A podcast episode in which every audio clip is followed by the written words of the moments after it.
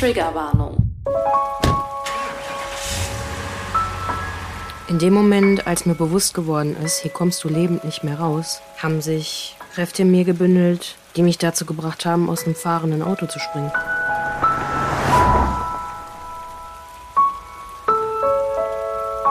Hey, ja klar. Ähm, komm vorbei. Ich wusste nicht, damit umzugehen. Im Nachhinein habe ich alle Beweise vernichtet. Ich war direkt duschen und habe mein Bettlaken in die Waschmaschine gestampft. Das war alles, was ich hatte.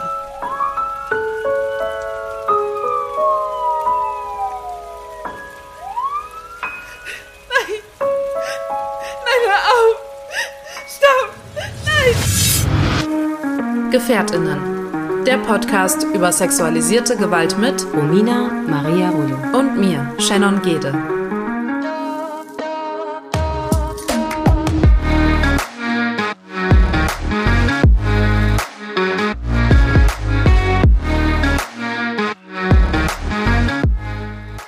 Wir sind Überlebende sexualisierter Gewalt und möchten in diesem Podcast unsere Erfahrungen mit euch teilen. Wir möchten damit GefährtInnen einen sicheren Ort geben und nicht pauschalisieren. Für die folgende Episode GefährtInnen sprechen wir eine allgemeine Triggerwarnung aus. Hallo Romina. Hallo Shen. Na, Na? lange nicht mehr gehört. Ja, ne, schön, dich wiederzusehen. Ja, gleichfalls. Gleichfalls. Eine lange Zeit ist es rum, dass wir hier ins Mikro gesprochen haben. Zumindest ähm, haben wir uns ja privat ausgetauscht, aber jetzt hier nicht so öffentlich. Und wir waren sehr lange weg und das auch unangekündigt. Und irgendwie war es länger, als wir geplant haben. Aber ich denke, in den nächsten Folgen werden wir auf die einzelnen Gründe eventuell eingehen. Mhm. So ein bisschen. Ähm, zumindest hat sich ja auch bei dir viel getan, richtig? So sieht es aus. Es hat, Leben hat stattgefunden. Auf einfachen Wegen, schwierigen Wegen und auch auf Umwegen. Hm, Das ist nett ausgedrückt. Bist du noch auf Umwegen oder bist du jetzt auf einem geraden Weg? Mhm. Immer noch auf Umwegen. Ein paar Sachen auch auf geraden Wegen, wenn man dann so ein bisschen zu Ende mh, nach Lösungen gesucht hat und welche gefunden hat, aber eher auf Umwegen. Und die sind aber durchwachsen und heute mit Zuversicht behaftet und Hoffnung. In den letzten Wochen eher weniger. Okay. Okay. Und sind das beabsichtigte Umwege? Mhm. Auf keinen Fall. Also alles eher äh, einfacher erwartet, ob gesundheitlich oder auch äh, sozial mit Menschen. Ähm, ja, ich glaube, ich habe immer eher äh, erwartet, dass das wird schon, das klappt schon und dann, kenne ich ja, ne, im Leben mal stolpern über den Sinn, wie es eigentlich funktionieren darf. Aber ich glaube, ähm, ich bin nicht nur durch ähm, dich, aber auch hauptsächlich durch dich und äh, andere Personen immer mal wieder dankbarerweise erinnert worden, dass das auch okay ist, Umwege zu machen. Und ähm, ja, da komme ich aber heute noch nicht so ganz drauf klar, muss ich sagen, jetzt so nach dem großen Abstand. Irgendwie ist das so ein Prozess gerade, da stecke ich drin. Ich empfinde das aber jetzt gerade eher ruhiger. Es war in den letzten Tagen, auch in den letzten zwei, drei Wochen immer noch sehr, sehr aufgewühlt. Und ähm, ja, da möchte ich eine kleine Sache mal eben vorlesen. Das ist eine Nachricht von einer betroffenen Person, die auch unseren Podcast hört und äh, bedingt durch ihre eigene Geschichte mir wenige, aber liebevolle Worte zukommen lassen hat. Und die unterschreibe ich und wahrscheinlich auch du. Du kannst da gerne noch was zu sagen, zu 100 Prozent. Bei allem, was wir so überleben und erleben. Weißt du was? Ich bin so dankbar, dass du da bist. Mit deiner Geschichte in meiner Geschichte. Diese Solidarität, das Verständnis ist ein bisschen das Einzige, was am Ende bleibt. Ja, das ist doch süß. Ja, das ist auf jeden Fall ein, ein Wink mit einem Zaunfall, der äh, mich zumindest in den letzten Wochen so begleitet hat, dass ich am Ball bleibe. Ob das hier der Podcast ist, ob das unsere Arbeit ist, ob das äh, alles, was mich so betrifft, ist oder auch wenn, wenn in deinem Leben vielleicht mal was, ähm, ja, was, was strapaziert ist, dass man da nicht auch mit dran zerbricht, sondern sich immer wieder erinnern darf, das hat schon mal funktioniert und das kann auch wieder funktionieren, egal wie piep scheiße es gerade ist. Ist auch ein bisschen so, wenn man alles Schlechte weglässt, ist nur noch das Gute da, ne? Das ist eine sehr schöne Formulierung. So streichst du so alles weg. Eine Das DIN war so der A4-Seite, so Gedanke. 70 Prozent mit rotem Stift. Aber ja, und äh, das ist wertvoll genug, um am Ball zu bleiben, ja. Hm. Wie ist das, hm. wie ist das bei dir? Was genau? Was die Lösung, äh, was die Nachricht bei mir auslöst oder was, was bezüglich Gefährtinnen? Auch. Also die Nachricht und vielleicht dann in Verbindung damit? Mm, also die, so Worte, die uns erreichen, tun immer gut und geben so ein bisschen Lichtblick für das, was man ja eigentlich als Ziel hat. Und ich muss aber sagen, dass ich bei Gefährtinnen vielleicht auch ein bisschen das Ziel aus den Augen verloren habe durch die letzten Wochen und dass so kleine Erinnerungen daran sind, die ja eigentlich sehr schön sind und so ein bisschen nochmal einen Push geben, ähm, das hier alles wieder ein bisschen zum Leben zu erwecken, ein bisschen mehr dran zu sein. Aber ich muss auch sagen, dass sich das daran erinnern, was eigentlich das Ziel für einen war mit Gefährtinnen und vor allen Dingen der Punkt, sich damit zu identifizieren, ist gar nicht so einfach gewesen die letzten Wochen. Also ich glaube, ich musste an meinem Ziel einfach auch etwas, ähm, naja, feilen und anpassen an die heutige Zeit, so zumindest an mein heutiges Leben. Und damit wächst ja auch so ein Projekt und entwickelt sich und das ist ja auch sehr, sehr schön, aber sorgt halt auch ein bisschen für Stillstand, weil man ja auch nicht direkt alles nach außen tragen möchte. Und ich glaube, damit kannst du dich auch sehr gut identifizieren. Auf jeden Fall. Das letzte Mal, als wir hier in die Mikros reingesprochen haben, und Folge 43 raus war, um vielleicht auch die ZuhörerInnen abzuholen, war ja so der Stand Reißleine ziehen. In der Welt ist auch irgendwie viel nicht in Ordnung. Bei uns in unserer privaten Welt ist einiges, was ja halt so seinen Lauf nehmen darf. Und ähm, da war besonders ich, auch in Bezug auf deine Aussage gerade für den Podcast und für Gefährtinnen, so an einem Punkt, wo ich mir wirklich die Frage stellen musste, was ist jetzt gerade total wichtig und warum stelle ich den Podcast überhaupt nicht in Frage, dass es vielleicht unter meiner Situation leiden könnte. Da bin ich jetzt mittlerweile wieder an einem anderen Punkt. Ähm, nach so ein paar Tritten und Zaunfällen durchs Fenster geworfen von Menschen, die mir die, wo ich mir auch die Meinung von sagen lasse, muss ich dazu erwähnen, weil ich lasse mir auch nicht von jedem alles sagen. Da muss man auch selber erstmal in gewissen Schuhen schon gelaufen sein. Aber ähm, das Schwierigste so an der ganzen Sache ist halt, dass man sich die Zeit nehmen muss, um so ein bisschen Klarheit zu finden. Und diese kleinen Erinnerungen, die du gerade erwähnt hast, ja, die sind da, gerade durch den Social-Media-Bereich sind die da. Aber wenn du dann halt so ein elektronisches Gerät ausmachst, woran hältst du dich dann noch fest, ne? Also man kann natürlich da auch Gefährtinnen im Podcast lernen, vom Privaten zu trennen. So wie eine Freundschaft, die zwischen uns ist oder halt das professionelle Arbeiten, was wir beide haben und von Anfang an gesagt haben, wir predigen, nimmt euch Zeit für euch, wenn die Gesundheit wirklich mal auf der Kippe steht oder euer soziales Umfeld sich stark verändert oder oder oder. Nur ähm, ich glaube, ich durfte lernen, jetzt mal wieder Prioritäten zu setzen und auch mal so ein bisschen das Drama aus meiner Lebensgeschichte rauszunehmen und ein bisschen raus aus der Komfortzone zu kommen, die ich total gern äh, gewonnen habe in den letzten Wochen. Und das ist so gerade der Weg, den ich gehe. Denn ich würde gerne weiterhin mein Ziel bei Gefährtinnen, was ich so für mich behalte auch, nämlich zu zeigen, wie es Betroffenen sexualisierter Gewalt geht, ist alles, was im Leben so an Problemen aufkommt, eigentlich immer, und daran hast du mich ganz oft erinnert, Shen, immer mit dem Fall sexualisierte Gewalt verbunden. Hat das immer was mit diesem Traumata zu tun oder immer mit diesen Folgesymptomen im Leben, Symptomen im Leben zu tun, dass man so sagt, ähm, ja, das ist immer alles deswegen und seitdem ist alles schlecht. Oder kommen halt auch mal andere Probleme und das hat nicht immer was mit Gefährtinnen zu tun. Ne? Aber ich sag, ich glaube, es ist genauso wichtig, auch die Dinge mit reinzunehmen, die nichts mit der sexualisierten Gewalt zu tun haben, weil es ja im Endeffekt ein Dominoeffekt von verstrickten Situationen ist und ja, man dann da irgendwie am Ende steht und manchmal die Hoffnung verliert und sie zurückgewinnen möchte und auch Lösungen finden möchte. Und ich gebe gern zu, ich habe mir mal die eine oder andere Folge von uns angehört wo gut lief. und hab mir mal angehört, wie ich da geklungen habe oder du. Und ähm, das hat mich auch kurz daran erinnert, dass das auch anders geht. Ja, ich glaube irgendwie, die letzte Zeit hat sich Gefährtin und der Begriff an sich für mich einfach ein bisschen weiterentwickelt. Also nicht mehr nur der Podcast über sexualisierte Gewalt so, sondern das Wort Gefährtinnen ist irgendwie gewachsen. Also ich würde sagen, wir haben den Fokus sexualisierte Gewalt, aber alles darüber hinaus, was Gefährtinnen ja ausmacht, also auch was unser Leben jetzt so geprägt hat und wodurch wir beide so privat auch gehen oder woran wir wachsen dürfen, ähm, das sind eben so Sachen, die viel aktueller gerade bei mir sind.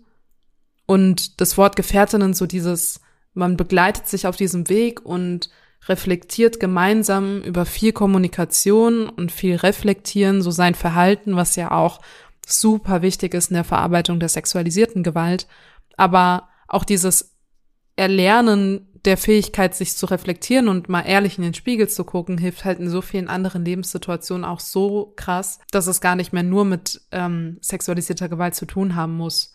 Ich finde Gewalt in jeglicher Art, also verbal oder Grenzüberschreitung oder ähm, ja fast schon in Anführungszeichen gewaltvolle ähm, Schicksalsschläge, ähm, alles, was so ein bisschen mit einer Wucht kommt, finde ich. Und irgendwo mit am Ende doch miteinander verkettet. Ne? Ja, voll. Also es hat immer irgendwo seinen. Ja. Also man ist ja auch geprägt, auch wenn man immer sagt, dass dass dass so die Taten an sich einen jetzt nicht als Menschen bestimmen oder formen oder dich ausmachen. Du bist ja nicht die Tat oder du bist ja nicht das, was dir angetan wurde. Nichtsdestotrotz sind da ja Spuren so und ähm, die zeigen sich, glaube ich, in vielen Bereichen. Und wenn sich jemand denkt, ich habe hier Blähungen oder so, das ist der Nachbar, der bohrt, ne? Das hier. Hört man das? Jetzt hat er, genau jetzt hat er aufgehört, ne?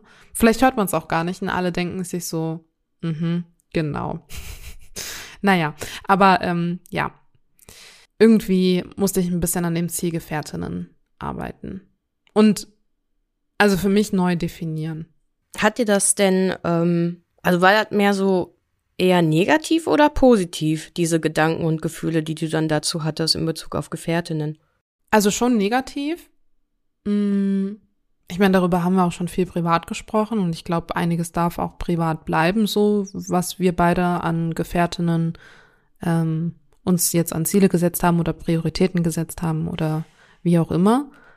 Aber vor allen Dingen negativ in der Hinsicht, dass ich das Gefühl hatte, Menschen nicht gerecht zu werden. So. Ähm, und wieder so ein bisschen den Druck hatte, scheiße, ähm, ich werde meinen eigenen Erwartungen vielleicht auch gar nicht gerecht und die Erwartungen anderer. Und das ist so ein kleiner Kreislauf, der sich vielleicht ein bisschen sehr stark herauskristallisiert hat im Zusammenhang jetzt auch mit Gefährtinnen, aber auch mit der Trauer um Mama, weil ich gerade ultra ein Problem habe in meinem Kopf, ähm, was so in allen Belangen irgendwie sich irgendwie zeigt. Und zwar habe ich das Gefühl, alles falsch zu machen.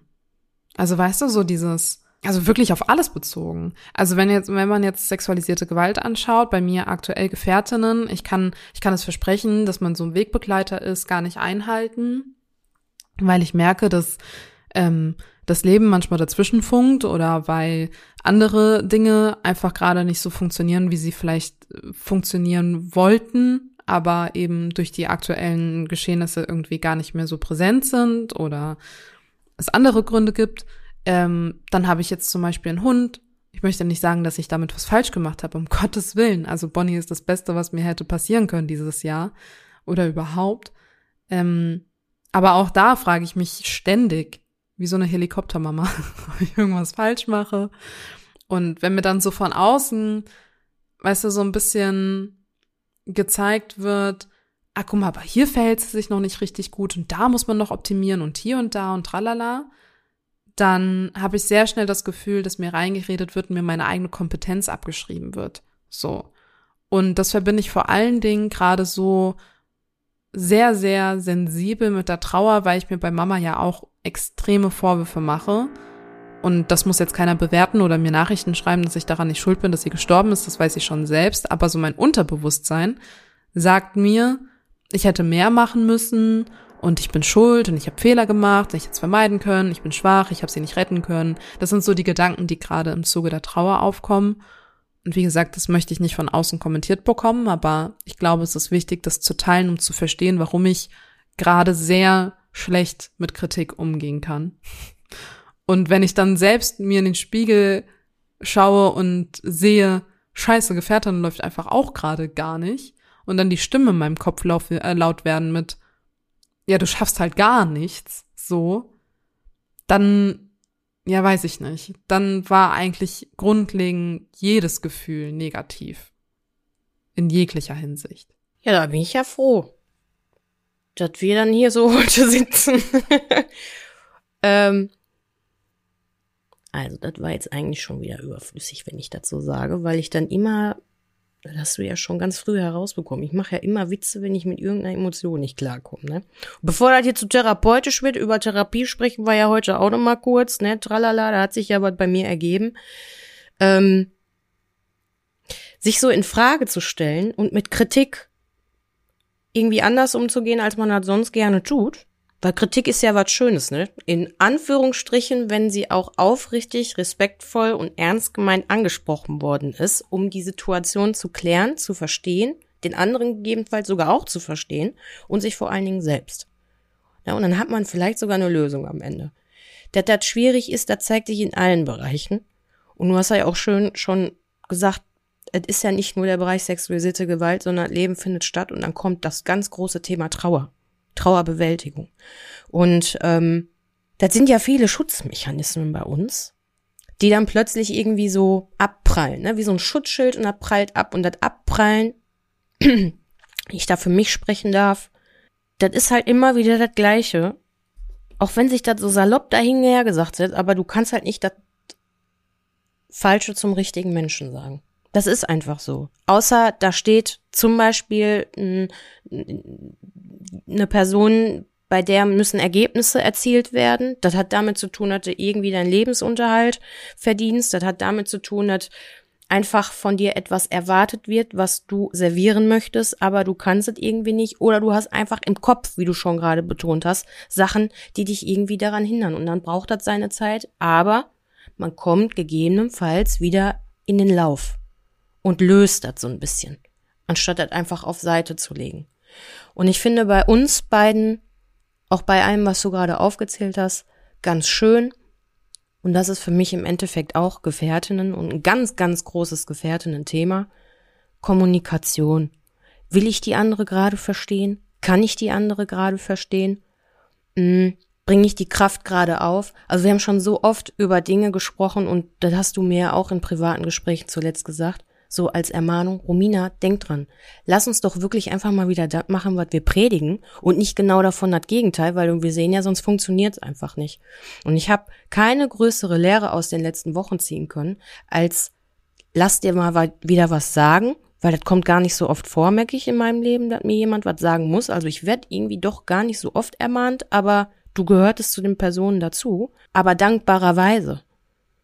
So jetzt komm mal wieder unter die Arme und jetzt gehen wir mal wieder an die frische Luft und jetzt setze dich mal wieder ans Mikrofon und das ist kein Problem, wenn es ein anderer Tag ist. Aber mein Leben findet auch statt und dieses, es geht nicht nur um mich, sondern es geht einfach auch um dich, obwohl ich das als Selbstverständlichkeit sehe. Hier ist jetzt auch mal Ende mit Details. Ist das zwischen Betroffenen, egal welcher Schicksalsschlag und welche Traumata-Geschichte dahinter steckt, das Aller, Allerwichtigste. Sollte man aber kein Verständnis dafür haben können. Fühlen sich Grenzen manchmal an wie ein Schlag ins Gesicht, aber die ist dann da und wir dürfen lernen, die zu respektieren. Ich hätte manchmal gerne Sachen schon zwei Tage eher mit dir geklärt gehabt. Oder auch mit anderen Menschen gerade in meinem Hintergrund. Weil mein Herz sich so danach gesehnt hat und ich mir dann gedacht habe, boah, ich würde jetzt so gerne und ich, keine Ahnung. Aber umso mehr sich doch so ein Herzchen danach sehnt und vielleicht noch zwei, drei Tage dazwischen sind, umso mehr wird einem ja bewusst, wie wichtig Ganz es einem genau. vielleicht ist. Ja.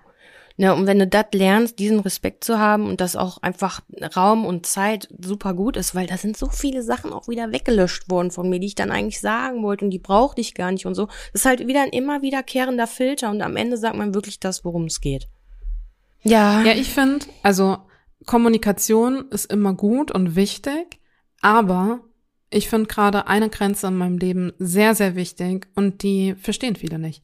Und zwar, dass Kommunikation auch bedeutet, dass wenige Worte auch ausreichen. Also ich habe das Gefühl, dass Kommunikation immer damit verbunden wird, dass man sich super viel erklären muss und super viel erzählen muss, damit der andere alles nachvollziehen kann und so diese Wissbegierige irgendwie gestillt ist und man den Menschen dann absolut versteht in allen Facetten. Das ist natürlich wünschenswert, damit man weiß, okay, das und das ist vielleicht ein Trigger oder ich weiß ganz genau Bescheid. Aber wenn die Person sagt, und diese Kommunikation sollte ausreichen. Mir geht es aus dem und dem Grund gerade nicht gut und ich möchte, dass du weißt, dass es mir nicht gut geht, aber ich möchte nicht weiter darüber reden. Dann ist das eine ganz klare Aussage von, bitte respektiere mein Verhalten gerade oder mein, nicht mein Verhalten, sondern mein Gemüt so, mein, mein, meine Gefühle, meine Emotionen, aber respektiere auch meine Grenze so. Und das ist eine ganz, ganz klare Kommunikation, die nicht viele Worte bedarf, aber die bei anderen Menschen einfach ich habe das Gefühl, nicht ankommen. Also man muss sich immer wieder erklären, dann wird gefragt, warum man nicht drüber reden möchte. Dann, also ich rede ganz klar über die Trauer meiner Mama. Und mir geht es sehr, sehr schlecht gerade. Also mir geht es schlechter als an dem Tag, an sie, also an dem sie gestorben ist oder an dem wir sie beerdigt haben. Ich meine, du warst dabei. Und ähm, mir geht es schlechter als drei Monate danach, vier oder fünf, jetzt sind es fast sechs und wirklich, jetzt ist der Tiefpunkt langsam erreicht und ich glaube, es wird immer schlimmer. Aber es ist schon an dem Punkt, wo ich sage, ihr müsst wissen, mir geht's nicht gut, aber ihr müsst nicht mehr fragen, so. Und ich war eben letztens bei Familie zu Besuch und da, und das möchte ich auch öffentlich ansprechen, weil ich glaube, das machen viele Angehörige oder auch enge Nahestehende, die dann sagen, ja, aber ich möchte doch für die Person da sein und deshalb muss ich doch jetzt irgendwie gucken, dass ich vielleicht das Vertrauen gewinne, dass die Person sich mir doch öffnet. So. Und zu einem gewissen Grad ist das sicherlich ein wachsames Auge, wenn man merkt, okay, die Person, die, die ja, die, die verschränkt sich jetzt komplett und blockiert komplett und ich sehe, ihr Zustand wird immer schlechter und sie schafft es nicht alleine. Ich glaube, dann ist es wirklich ein sehr wachsames Auge, wo man einfach auch, auch das Gefühl geben kann, hey, wenn du reden möchtest, bin ich da und nicht dieses Drängen. Also weißt du, dieses, ja, aber warum redest du denn jetzt nicht über deine Mama? Und möchtest du nicht weinen? Lass es doch mal raus, das tut doch so gut, jetzt wein doch mal, jetzt spiel doch nicht die Coole. Ähm, das sind alles so Sachen, die ich gehört habe, nachdem ich gesagt habe, bitte können wir nicht über meine tote Mama sprechen.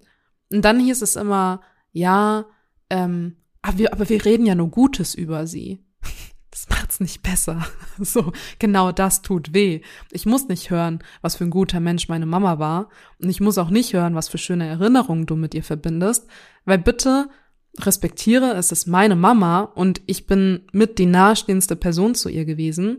Ähm, mir tut es zehnmal mehr weh wahrscheinlich, als das, wie es dir weh tut, wenn du eine Sprachnachricht von ihr anhörst. Und damit möchte ich nicht deinen Schmerz lindern, aber ich glaube, irgendwann muss man es so direkt aussprechen, weil ich das Gefühl habe, die Personen denken dann, ach, mit dir kann ich es doch bestimmt teilen, weil du weißt doch, wie es ist. Ja, aber ich weiß es zehnmal mehr als du. In der Intensität wahrscheinlich so. Und das klingt sehr arrogant vielleicht, und auch sehr dieses, ich stelle mich jetzt über dich oder so.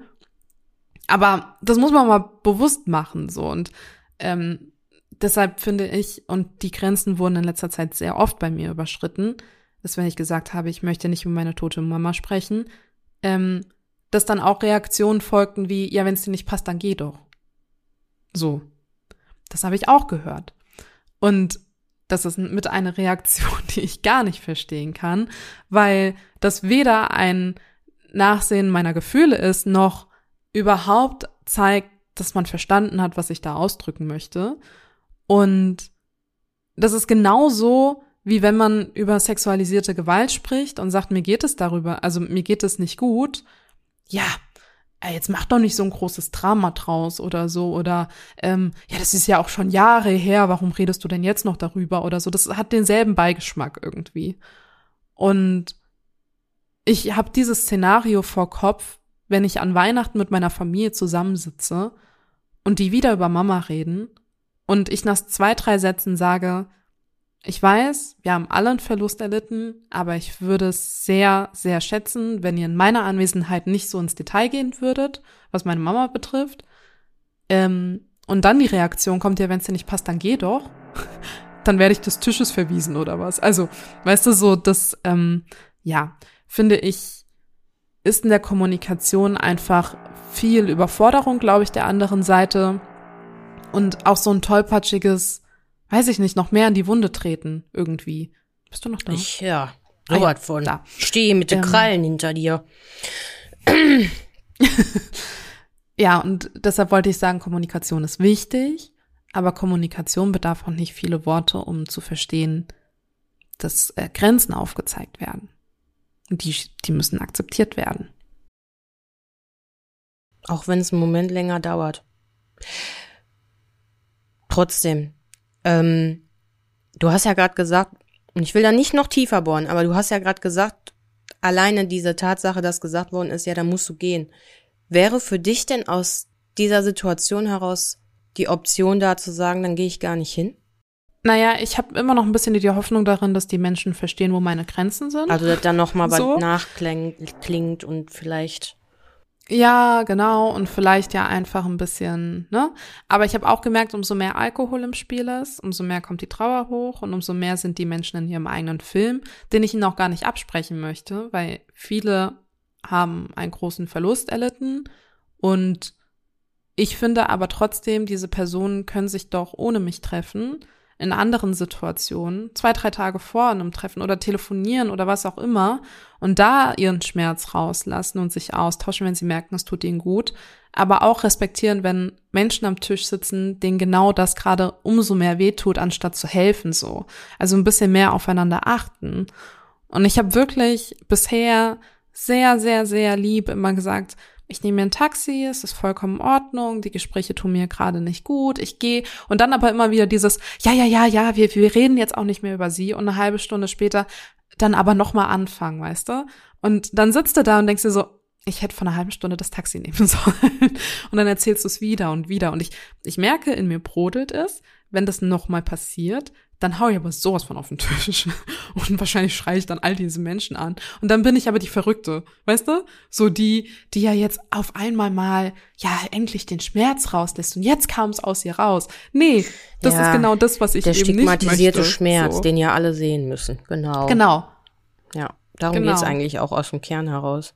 Dass es total individuell ist, dass Trauerbewältigung ein Riesenthema ist, dass es nicht heißen muss, dass genau die, die laut über diese schönen Zeiten vor allen Dingen sprechen, gleichzeitig damit auch eine Bewältigung der Trauer haben. Ich meine, das soll ruhig individuell sein, aber Schmerz und Bewältigung findet ganz oft ganz still und alleine statt. Oder halt jetzt nicht unbedingt von einer Menschenmasse her, sondern er findet mit dir alleine irgendwie statt. Oder du hast wirklich dein Gegenüber, wo Konsens herrscht und man sagt, boah, ja, jetzt gerade möchte ich gerne über die diese Sachen sprechen. Sogar von mir aus äh, hast du gerade den Moment, nimmst du dir die Zeit so. Das ist nochmal was ganz anderes. Aber Ja, aber ich finde vor allen Dingen, also bei Trauer, die Nachfrage, hey, ist es für dich in Ordnung, wenn wir gerade darüber reden? Wenn beide betroffen sind, dann finde ich das einfach sehr respektvoll und würde das viel mehr schätzen. Und zum anderen, ähm, ach, es, es bringt mich einfach ein bisschen zum Verzweifeln, ehrlich gesagt.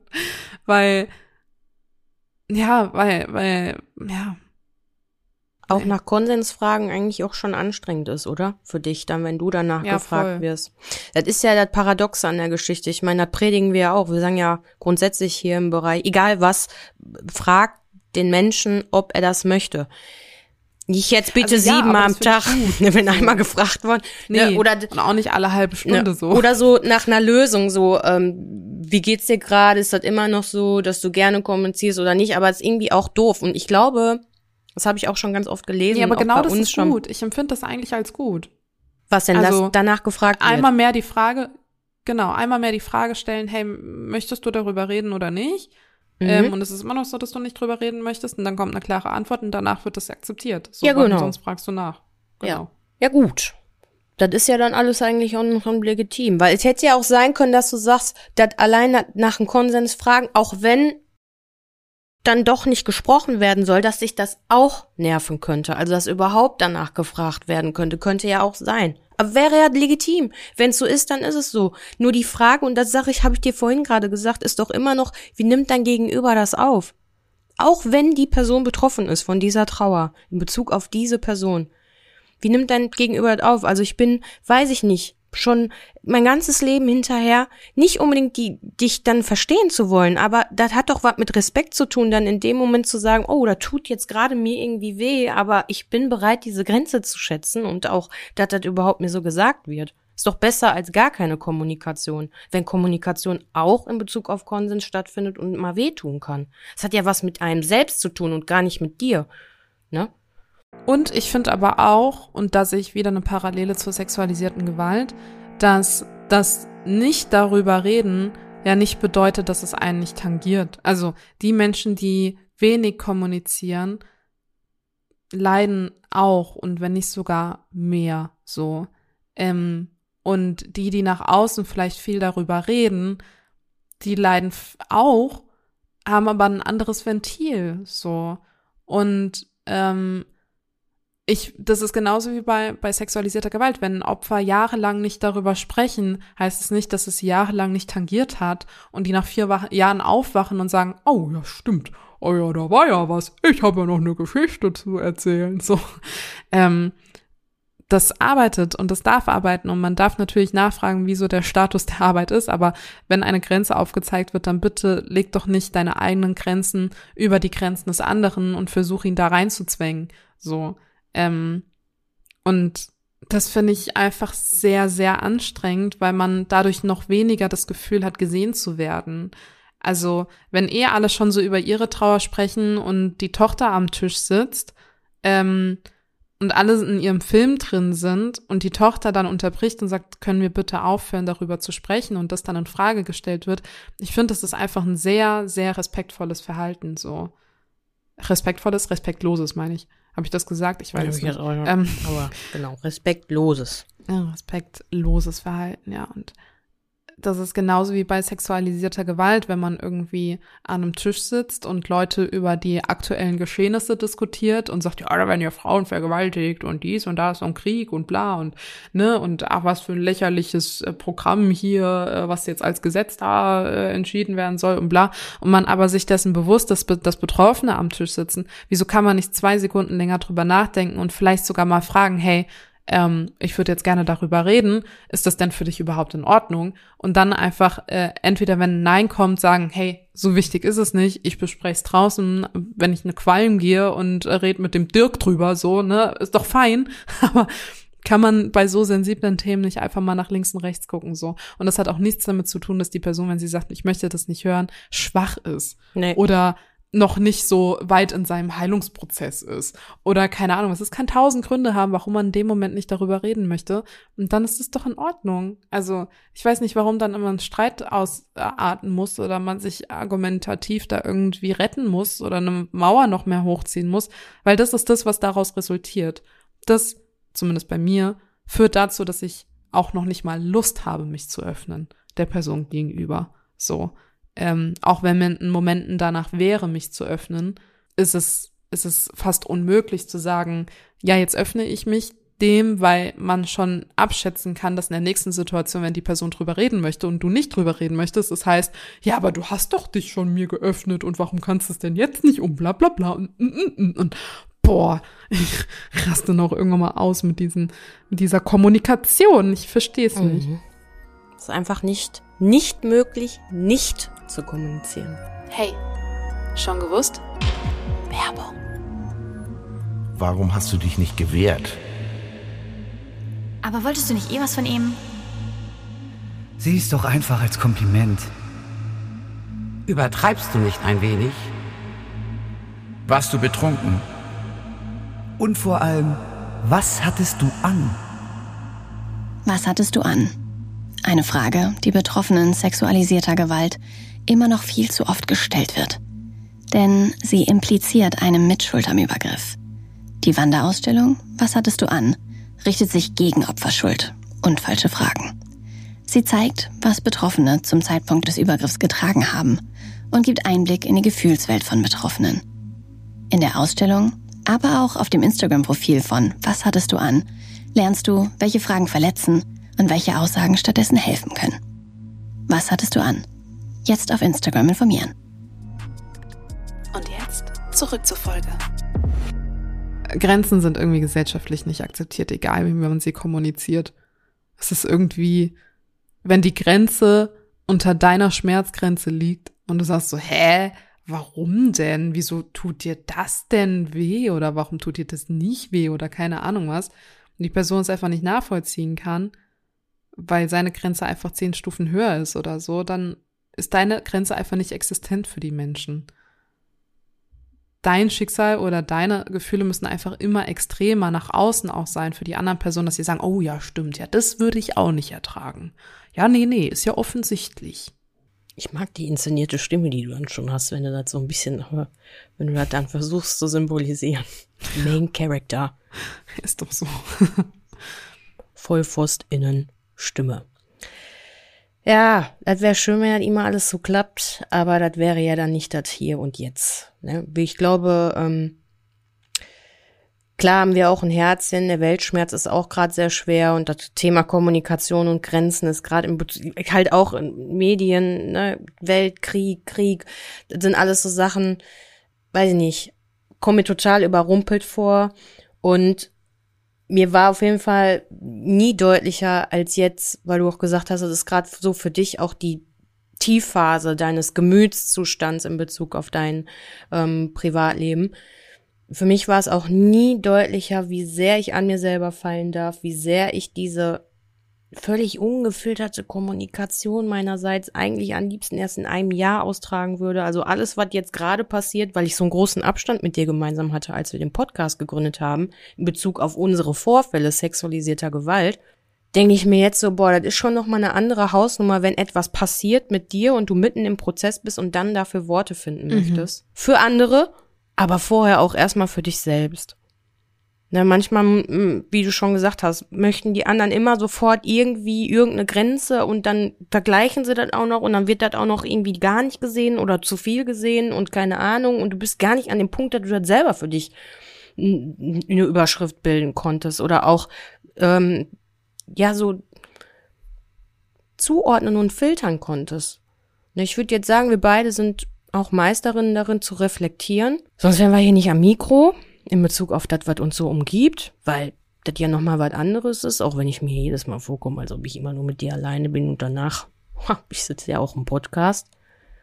Aber es ist ja das Schöne daran, das Gefühl zu haben. Nur, ja, also ich habe dieses Thema Grenzen und Kommunikation ähm, in meinem tatsächlich stattfindenden Gespräch bei meinem Erstbesuch von meiner vielleicht eventuell dieses oder nächstes Jahr startenden Therapie geführt, aber nicht angesprochen.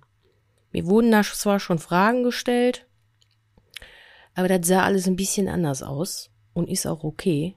Aber als Neuigkeit mal hier, ich hatte ein Erstgespräch bei einer Therapieplatz. Wie meinst du, das wird nicht angesprochen? Also du meinst angesprochen Therapie hier im Podcast oder was meinst du? Ja. Ah, ja. Wir haben das letzte Mal gesagt, ich suche einen und dann jetzt Okay, aber weitere Fragen dazu möchtest du nicht beantworten. Na doch, also, also das können wir schon auch. Ach so, Herr, glaube, und was meinst du mit, das wird hier nicht angesprochen? Nee, die Grenzen und Kommunikation wurden nicht angesprochen, jetzt so. so. im Erstgespräch, weil ich Ach dachte, so. das ist vielleicht eine, eine lockere Überleitung. Okay, ja, ich bin nicht mitgekommen. das könntest du auch ruhig rausschneiden, wenn das irgendwie ja, aufgekommen ist. ja, also es ist tatsächlich jetzt auch genau ein Jahr her, dass wir die Büchse der Pandora aufgemacht haben.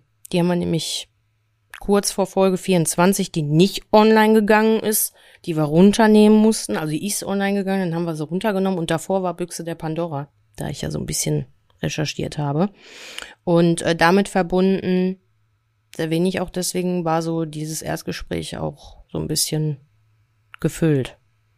Da ging gar nicht so sehr um Dortmund und ne? sondern eher um meine komplette Vergangenheit bis in mein vierjähriges Ich. Ja, in anderthalb Stunden. Das war toll. Hab mich wohlgefühlt. War schön. Habe ich auch so in Anführungsstrichen so ein bisschen auch mit Wartezeit über Vitamin B bekommen, über das sichere Netzwerk, was man sich hier so, wie wir uns auch nennen dürfen, mit anderen Betroffenen. Da eine Empfehlung. Ja, und dementsprechend geht es hier auch ein bisschen rund in meinem Köpfchen und in meinem Herzchen, aber bin mal gespannt, was da noch so auf mich wartet. Ne? Ist ja jetzt noch nicht so viel passiert. Und Mm, Wie viel möchtest du im Podcast dazu teilen? Möchtest du uns mitnehmen oder möchtest du, weil du auch gesagt hast, es ist immer schwer, irgendwie erstmal Worte zu finden, wenn man mittendrin ist und so eine Therapie ist ja gerade erst aktuell bei dir. Ist ja nicht so, dass du sagst, ich war vor drei Jahren in Therapie und da ist das und das passiert. Ähm, was, was, oder möchtest du dich da auch gar nicht festlegen? Möchtest du das von Woche zu Woche entscheiden, wie viele Einblicke du geben möchtest? Ja, ich glaube schon, wie du schon gesagt hast, und da haben wir ja auch privat drüber geredet, dass das äh, für mich wichtig ist, dass ich nicht zu sehr ins Detail gehe, weil ich glaube, dass ganz, ganz viele Sachen, wie ich auch jetzt mit dem Podcast begleitend erleben durfte, wenn die einmal gesagt worden sind, irgendwie legt sich das ja alles nicht so bei mir so vor. Ich brauche dann so ein paar Tage, um das zu Ende gefühlt zu haben. Und ähm, ich finde es allerdings trotzdem sehr wichtig, wie der Verlauf gerade stattfindet, denn zu dem Zeitpunkt, als ich mich entschieden habe, so alles mit zu dokumentieren und dich und auch alle ZuhörerInnen hier so mitzunehmen, da war es noch so eine ganz, ganz große Euphorie, weil es hat ja jetzt endlich geklappt und irgendwie ist man ja so verzweifelt und man hat so lange schon gewartet und und und. Ähm, ich hatte jetzt aber so in den letzten 10 bis 14 Tagen, würde ich sagen, so ein paar Momente der absoluten Verzweiflung, weil ich warte ja irgendwo im Endeffekt auch immer noch auf einen Anruf, wo es heißt, kommen Sie wieder vorbei. Wir sprechen das jetzt alles. Das ist so die letzte Information, die ich bekommen habe, als ich gegangen bin. Also da wird sich bei mir gemeldet. Oh, und das ist so ein anstrengender Gedanke, dass sich bei einem gemeldet wird, weil ich mir dann immer jedes Mal denke, boah, ich habe schon mal so lange gewartet und ich habe doch eigentlich so viel Geduld. Aber es kommen Krisen und auch diese Schwierigkeiten und dann willst du wieder Grenzen setzen, dann ist die Kommunikation nicht so in Ordnung mit deinem Umfeld und irgendwie mh, ist meine Resilienz, wenn ich ehrlich sagen darf, nicht wirklich so das Paradebeispiel im Moment dafür, wie ich vor einem Jahr war. Und deswegen habe ich mich ähm, zwar nicht umentschieden, aber das für wichtig empfunden, das so begleitend und vielleicht auch ein bisschen intuitiv dann so preiszugeben. Ich denke, wenn die Sachen umso kritischer es wird und umso fruchtbarer der Gedanke wird, den man hier teilen kann für andere Betroffene, ist das gut, weil man vielleicht auch da einfach in Therapieform fachlich drüber reden kann, was wird da genau gemacht. Nur was so in mir stattfindet, das darfst ähm, wahrscheinlich du dann privat irgendwo erfahren oder wenn es künstlerisch ausgetragen wird von mir, vielleicht im Social Media Bereich auch. Ja, das ist so mein Gefühl jetzt gerade, weil pff, glaube, das können wir erst beurteilen, wenn es richtig losgeht, in Anführungsstrichen. Hab jetzt im Moment nämlich so ein bisschen das Gefühl, ich hänge in eine Seile wieder, Hm. Warum? weil noch keiner angerufen hat. Die sollen mich anrufen. Okay. Ja gut. da das losgeht. Ja, ich will aber noch erwähnen, dass das Gespräch eigentlich hätte so eine Stunde laufen sollen. Und da sind mal locker anderthalb draus geworden. Nur? Fragen immer wieder. Romina, du hast dich aber richtig gezügelt. Ich kam mir auch am Ende wieder vor, als ob das so mittendrin abgeschnitten worden ist. Und dann musste ich einfach raus. Ja. Das ist, Nicht, glaub weil ich unbedingt Gefühl, was da bleiben wollte. haben. Ja, aber es ist so unfassbar aufgewühlt in mir gewesen. Aber die Zeitreise war auch mega extrem. Also so grob aufzählen, weil in meinem Leben bewusst alles passiert ist, war schon echt anstrengend. Ich war nicht auf mein vierjähriges Ich vorbereitet. Ist clever, die Dame. Ist eine Dame, mit der ich sprechen durfte. Und ist dir das auch wichtig, dass es eine Frau bleibt? Nee. Da habe ich von, also da wurde ich nachgefragt, ob das wichtig für mich wäre, aber ich habe gesagt, nee, also für mich ist Mensch Mensch. Für mich hat das jetzt bezüglich auch meiner Traumata und meiner Lebensgeschichte keinen Bedarf, dass es unbedingt äh, ein bestimmtes Geschlecht sein muss. Also für mich ist das okay. Kann ich vielleicht aber auch erst sagen, wenn dann, wenn ich mit einem Therapeuten gesprochen habe. Ne? Habe ich ja auch gesagt, das muss man irgendwie so ein bisschen Learning by Doing alles angehen. Das ist das erste Mal für mich. Ich weiß es nicht, wie das alles so abläuft. Lass mich da positiv drauf ein. Ich konnte aber, wenn ich dazu sagen, also ich kann mir gut vorstellen, dass diese Person den Podcast hören wird. Den hatten wir nämlich erwähnt. Und auch lange drüber geredet für, im Vergleich für alle anderen Punkte, worüber wir gesprochen haben. Das äh, fand die Therapeutin äh, auch sehr interessant in Bezug auf meine Psyche. Oh je, wir werden durchanalysiert. Hast du in dem Moment, wo ich das jetzt erwähnt habe, auch so ein bisschen dieses ermahnende Gefühl? Nee, ich bin nur gespannt. Ich bin nur gespannt. Ähm ich bin nur gespannt, ähm, Ja, was für also- Erkenntnisse sie vielleicht daraus ziehen könnte. Hast du denn dazu noch Fragen? So überhaupt grundsätzlich Fragen? Ich glaube, die Fragen werden sich ergeben, wenn du mal mittendrin bist, oder? ja. Vermutlich. Ähm, ja. Bin auf jeden Fall gespannt und es wird äh, durchwachsen werden. Ja. Was ja? Du, du siehst glücklich aus. Fühlst du dich gut? Jetzt wieder so zu reden. Ja, weil ich jetzt mit dir hier sitze sowieso. Das ist immer so. Egal wie mein Tag war, sobald ich am Mikrofon hier mit dir sitze, da denke ich mir ja schön. Und dafür, dafür haben wir es die letzte Zeit aber ziemlich selten gemacht. Ja, deswegen ging es mir auch wahrscheinlich so schlecht. Ha, da haben Ach wir so, jetzt bin ich dran schuld, oder was? Ja, wieder. genau. Nein. Genau.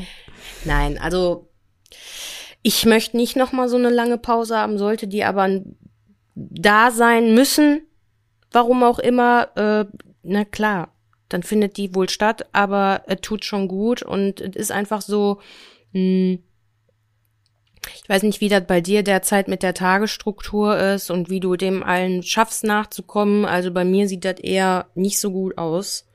Und äh, ich Ja, sag komm. dazu Lebenskunst. Das ist Lebenskunst.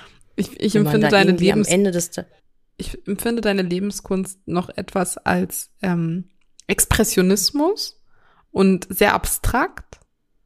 Ja, schön. Habe ich auch gedacht an das Wort.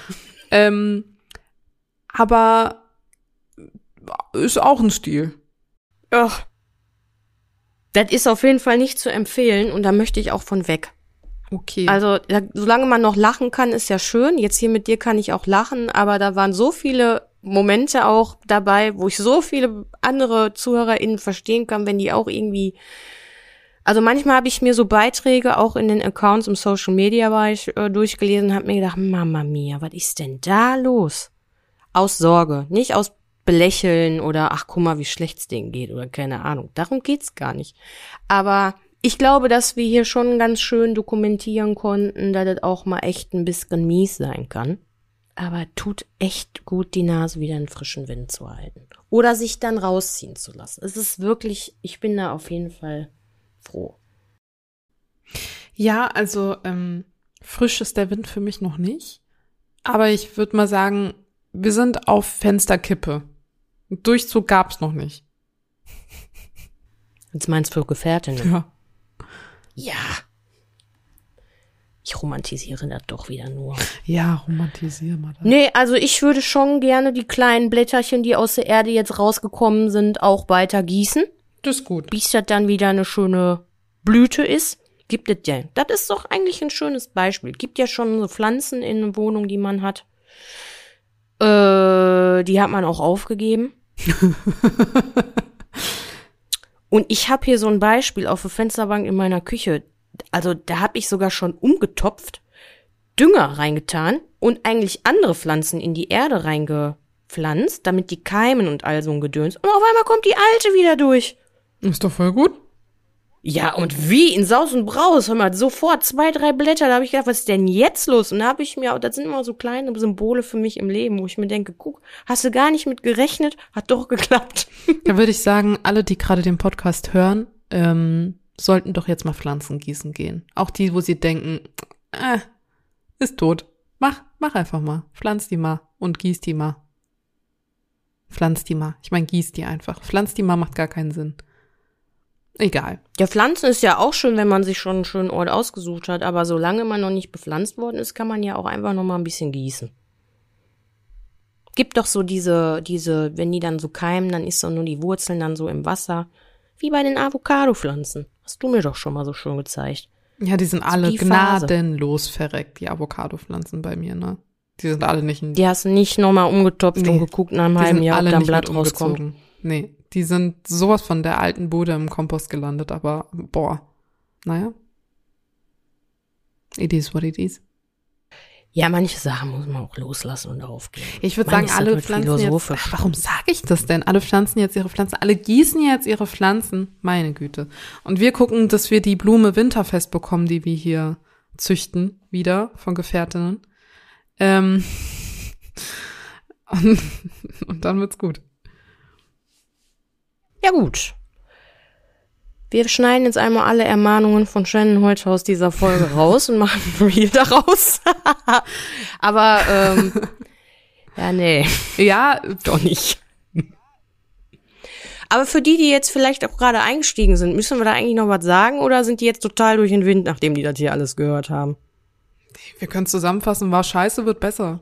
Das ist immer ja, so. also das ist hier wie im Leben. Ja. Ne, das, das war mal jetzt nicht vorher die ganze Zeit so, aber jetzt war es mal so. Und Und das wird auch wieder gut. unsere Pause ist quasi wie, wie wenn ein Schicksalsschlag kommt und man damit nicht rechnet und man sich jetzt halt wieder aufrappeln muss. Das ist genau die Phase, die wir beide gerade haben. So. Und die, und die Pause war unser Schicksalsschlag. Naja, war scheiße, wird besser. Notiere ich mir schon mal für meine Therapeutin. Mal scheiße, wird besser. Nö, das ist ein ganz relevanter Punkt für mich auf jeden Fall, auch für die Therapie, das, was hier gerade alles abläuft. Weil ja viel über mich auch sagt.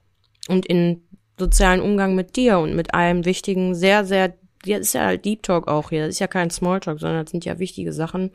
Und äh, ich nehme da viel mit. Ich habe ja schon mal gesagt, ich würde auch gerne mit der Kassenkarte, Krankenkassenkarte am Ende so einmal hier so durch ein Gerät ziehen und du kriegst das dann überwiesen. Ist mir schon oft geholfen. Auch wenn das nicht immer so an, angenehm am Anfang ist, aber das ist am Ende macht das alles Sinn. Ja, ich glaube auch die Hm. Gespräche zwischen uns privat haben die letzten Monate einfach auch wieder, also Monate kann man nicht sagen, die letzten Tage gut getan. Aber man muss das ja heute auch hier nicht unnötig in die Länge ziehen. Ne? Es war scheiße, es wird besser, genauso wie die Gesetzeslage hier in Deutschland. Und ähm, Ach ja, stimmt, da haben wir gar nicht drüber Ja, geredet, das war aber da hier- hat sich auch nicht viel verändert, ne? ja, das stimmt. Aber hey, ein Ansatz ist da. Ja, genau. Wir warten mal bis Mitte November, dann können wir eh erst mehr drüber sprechen. Dann hat das EU-Parlament beschlossen, ob Nein heißt Nein bleibt oder auch nicht. Der Buschmann, der ist ja, ja für uns so ein kleines Aushängeschild und mal gucken, ob der das dann alles so geschaffen hat. Wir wollen hier im Podcast nicht zu politisch werden, aber das ist halt ein Gesetzesentwurf, der darf abgeändert werden. Das war letztes Mal 2016, wo unser Sexualstrafrecht verschärft worden ist. In der Zeit haben andere EU-Länder einiges in Richtung richtig gemacht und irgendwie, warum auch immer, finden wir gerade aber noch heraus, hat Deutschland da ein paar Probleme mit. Und da werden wir euch auf dem Laufenden halten. Das ist ja auch unsere Aufgabe hier, damit wir informativ sind und wissen, was passiert denn eigentlich, wenn und warum hat sich das geändert. Aber was ja schon mal erfreulich ist, ist, dass in München an sieben Kliniken Opfer sexualisierter Gewalt ähm, jetzt Anlaufstellen haben. Das ist ja schon mal etwas, was gar nicht so schlecht ist. Das ist zumindest das neueste Update, was ich mitbekommen habe. Das ist, das ist doch eine schöne Nachricht. Ne? Ich meine, unter Ja. der Nachricht waren dann viele Kommentare wie, na klar, jetzt bietet man natürlich dem Problem mehr Raum, aber findet gar keine Lösung für das Problem und bla bla bla. Aber ganz ehrlich, also, das ist auch schon Wo wieder ist so. denn da jetzt das Problem? Nee, dem Problem ist von sexualisierter Gewalt, dass man nicht an, an Prävention quasi arbeitet und Präventionsarbeit leistet, sondern quasi erst wieder Raum schafft für das, wenn es passiert ist, so. Aber ähm, ja, muss man jetzt auch nicht mehr viel zu sagen, glaube ich. Das ist ja auch nochmal eine Podcast-Folge wert, dass man da im Genauen drauf eingeht. Denn da ist so viel Pro und Contra und was ist Prävention und wie viel Prävention macht Sinn und ja, ich höre auch, das ist ein ganz sensibles Thema. Da haben wir auch in unserem Netzwerk eine Kriminologin, die da ähm, sehr interessante Beiträge zu leistet und ganz viel Gegenwind in Bezug darauf schon mal bekommt. Ne? Ob mehr Sinn macht, verschärfte Strafen zu haben oder mehr Sinn macht, Prävention anzulegen. Also ich finde, das ist ein Konstrukt aus allem.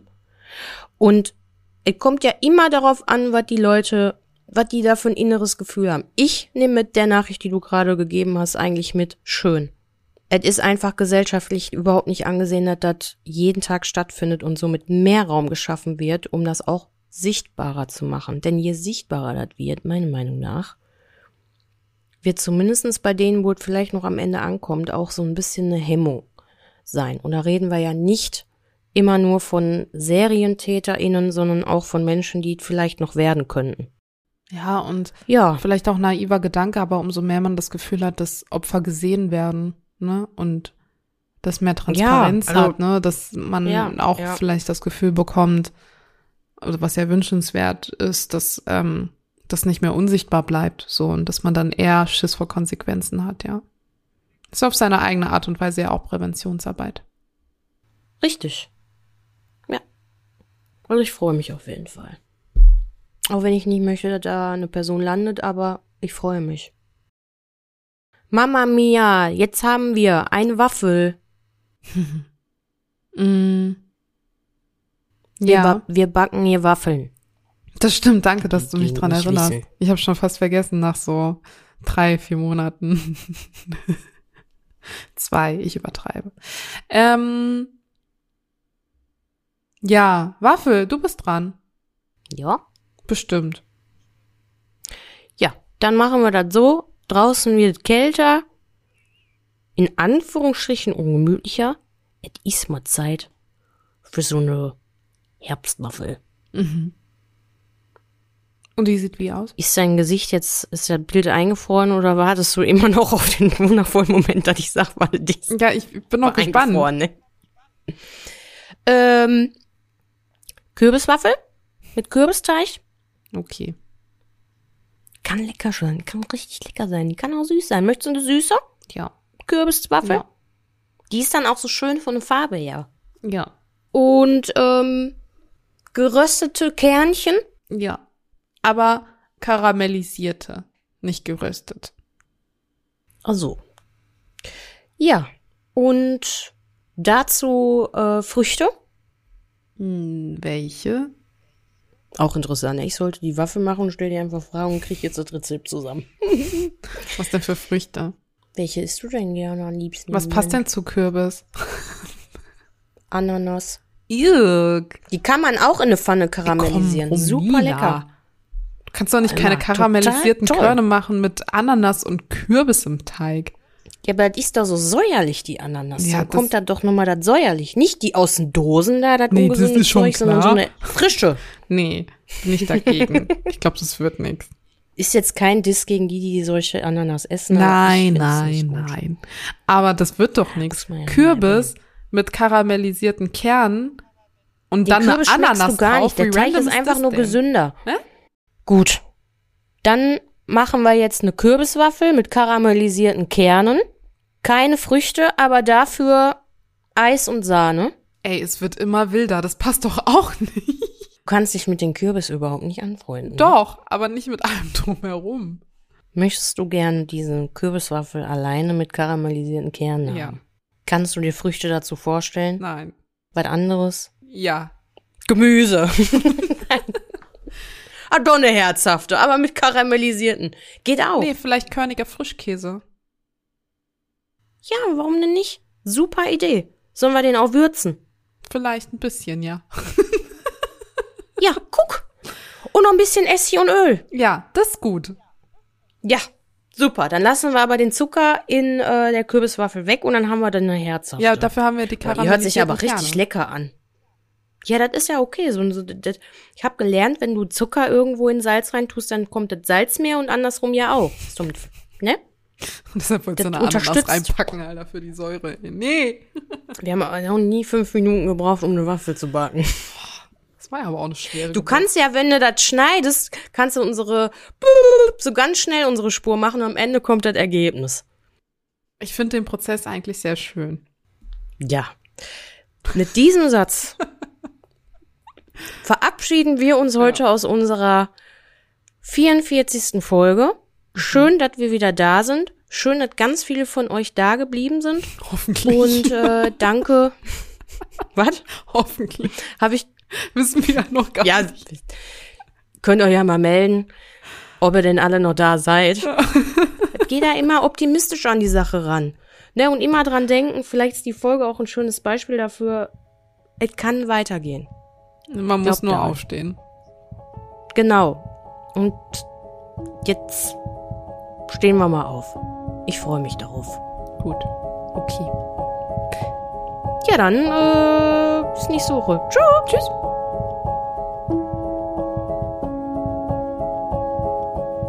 Wenn du betroffen bist von Gewalt jeglicher Art, dann wende dich an eine dir vertraute Person. Auf unserem Instagram-Feed Gefährtinnen findest du mehrere Anlaufstellen, die dir helfen könnten. sei es das Hilfetelefon oder der weiße Ring. Du bist nicht allein.